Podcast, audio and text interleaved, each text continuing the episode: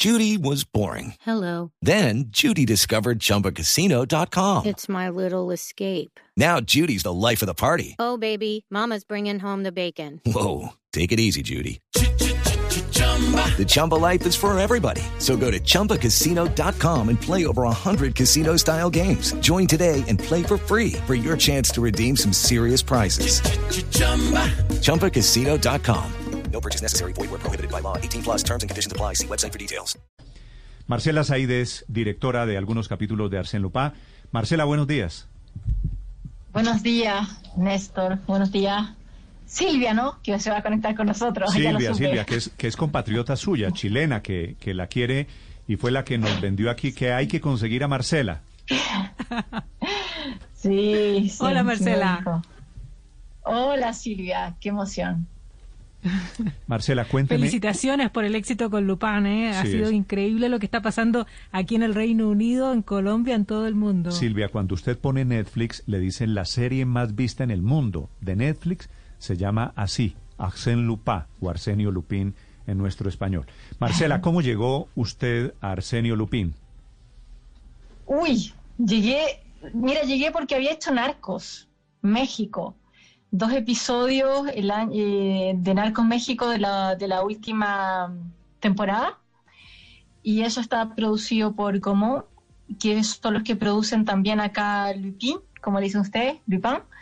Y me llamaron para proponerme dirigir dos episodios. Yo tenía, tuve que conocer a- al director artístico, o sea, el, el que partió la serie, que es Louis Leterrier.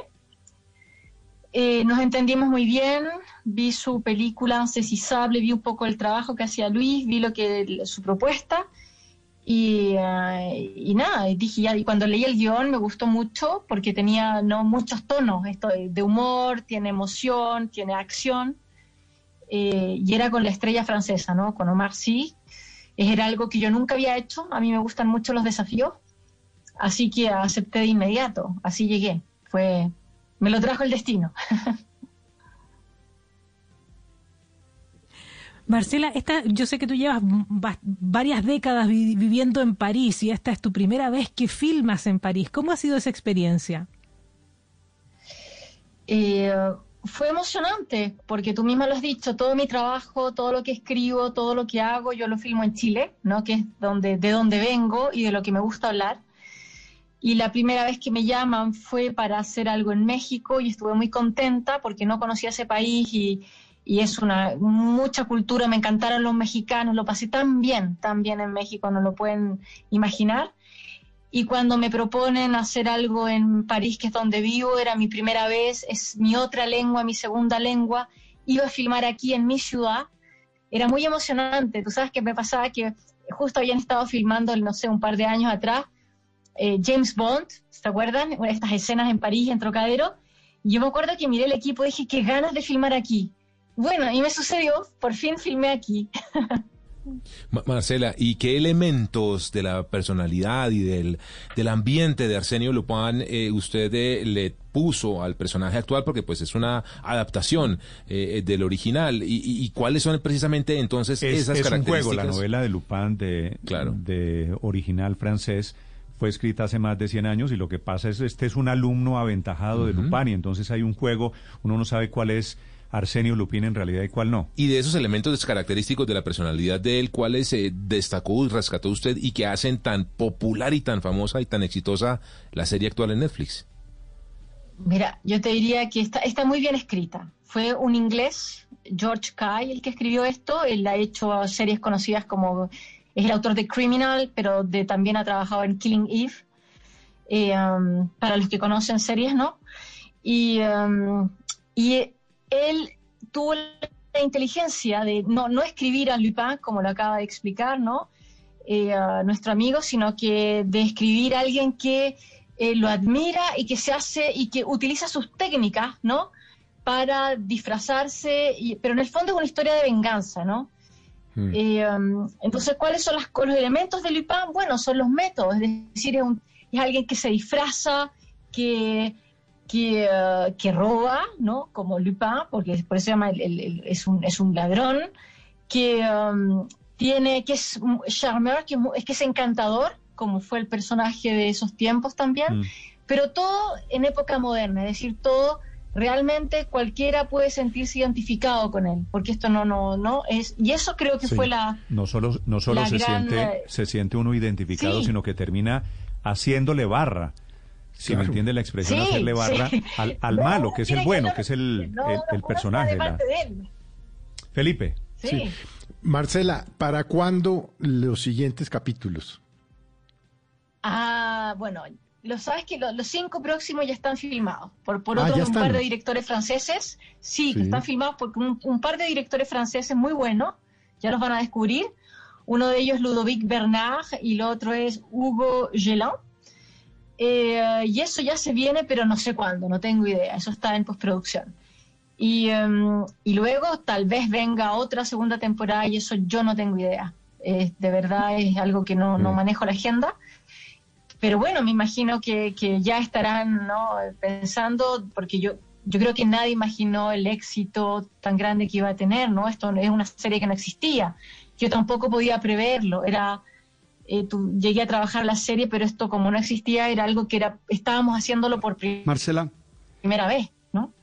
Y, Ma- Ma- Marcela, eh, eh, hay un, de alguna manera se fracturan algunos paradigmas, algunos prototipos de, de de protagonistas. ¿Eso fue muy intencional? ¿Se tiene una visión incluyente?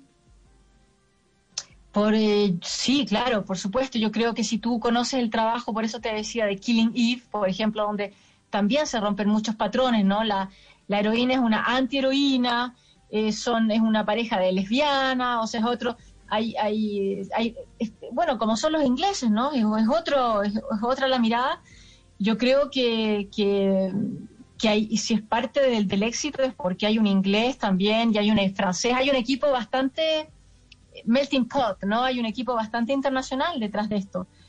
Eh, hay mucho talento reunido y, fui, como tú lo dices, ya ahí está la, um, eh, la... Se quiso hacer intencional, ¿no? Este personaje, este antihéroe que es como nosotros, que también pertenece a la clase media, que, que es una historia de venganza, que está luchando por la justicia, eh, que está que, no a su padre cuando tú ves la historia en el fondo el, el malo el- no es un tipo un ladrón que va a, ro- a robarle a, a- no lo que pasa en nuestros países no no es que le está robando al vecino le está robando a alguien de poder.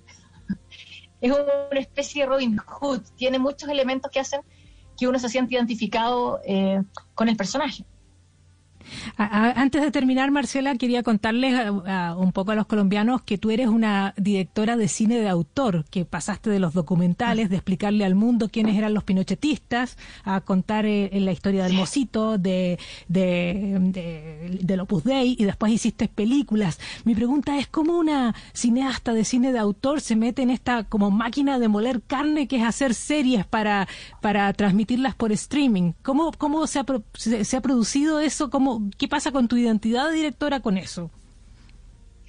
Mira, eh, me han preguntado mucho eso y lo, respondo de la siguiente manera. Yo estoy en mi casa todos los días escribiendo mi próxima película, que se llama La Casa del Puma y que espero poder filmar cuando se acabe el COVID y cuando tengamos todo el financiamiento, porque montar los financiamientos de las películas de autor se demoran 3, 4 años. Y mientras, si logro hacer series, eh, que- porque esto yo no sabía lo que era, pero lo he disfrutado mucho, he tenido mucha libertad. Hay gente que cree que a lo mejor trabajar con Netflix significa como no tener libertad y la experiencia que yo he tenido es lo contrario. Mm. Es decir, a mí me llegan guiones, yo trabajo con director, trabajo con un equipo que tiene mucho talento y luego en el set hago lo que quiero. Pero de verdad, no hay nadie tras mío, ni siquiera eh, de- detrás cuando estuve haciendo Narcos, que era algo que ya existía. Nunca nadie me dijo lo que tenía que hacer. Y eso, es decir, yo me siento absolutamente libre, todavía me siento absolutamente eh, haciendo lo mío, todavía puedo impregnar mi manera de filmar, mi manera de ver las cosas. Cuando tú haces las series también eres tú la que eliges tus locaciones, tu direct- eh, casting episódico. O sea, tengo un montón de, de cosas que, que trabajo con mucha gente que tiene mucho talento. Mm. Es muy creativo el trabajo.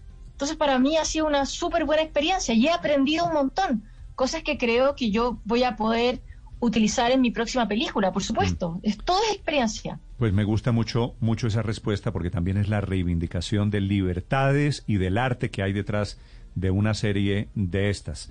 Y me gusta mucho conocerla, Marcela. Gracias, felicitaciones por Lupin. Muchas gracias. Hello, it is Ryan, and I was on a flight the other day playing one of my favorite social spin slot games on chumbacasino.com. I looked over at the person sitting next to me, and you know what they were doing? They were also playing Chumba Casino. Coincidence? I think not. Everybody's loving having fun with it. Chumba Casino is home to hundreds of casino style games that you can play for free anytime, anywhere, even at 30,000 feet. So sign up now at chumbacasino.com to claim your free welcome bonus. That's chumbacasino.com and live the Chumba life. No purchase necessary. Group. Void were prohibited by law. See terms and conditions. 18 plus.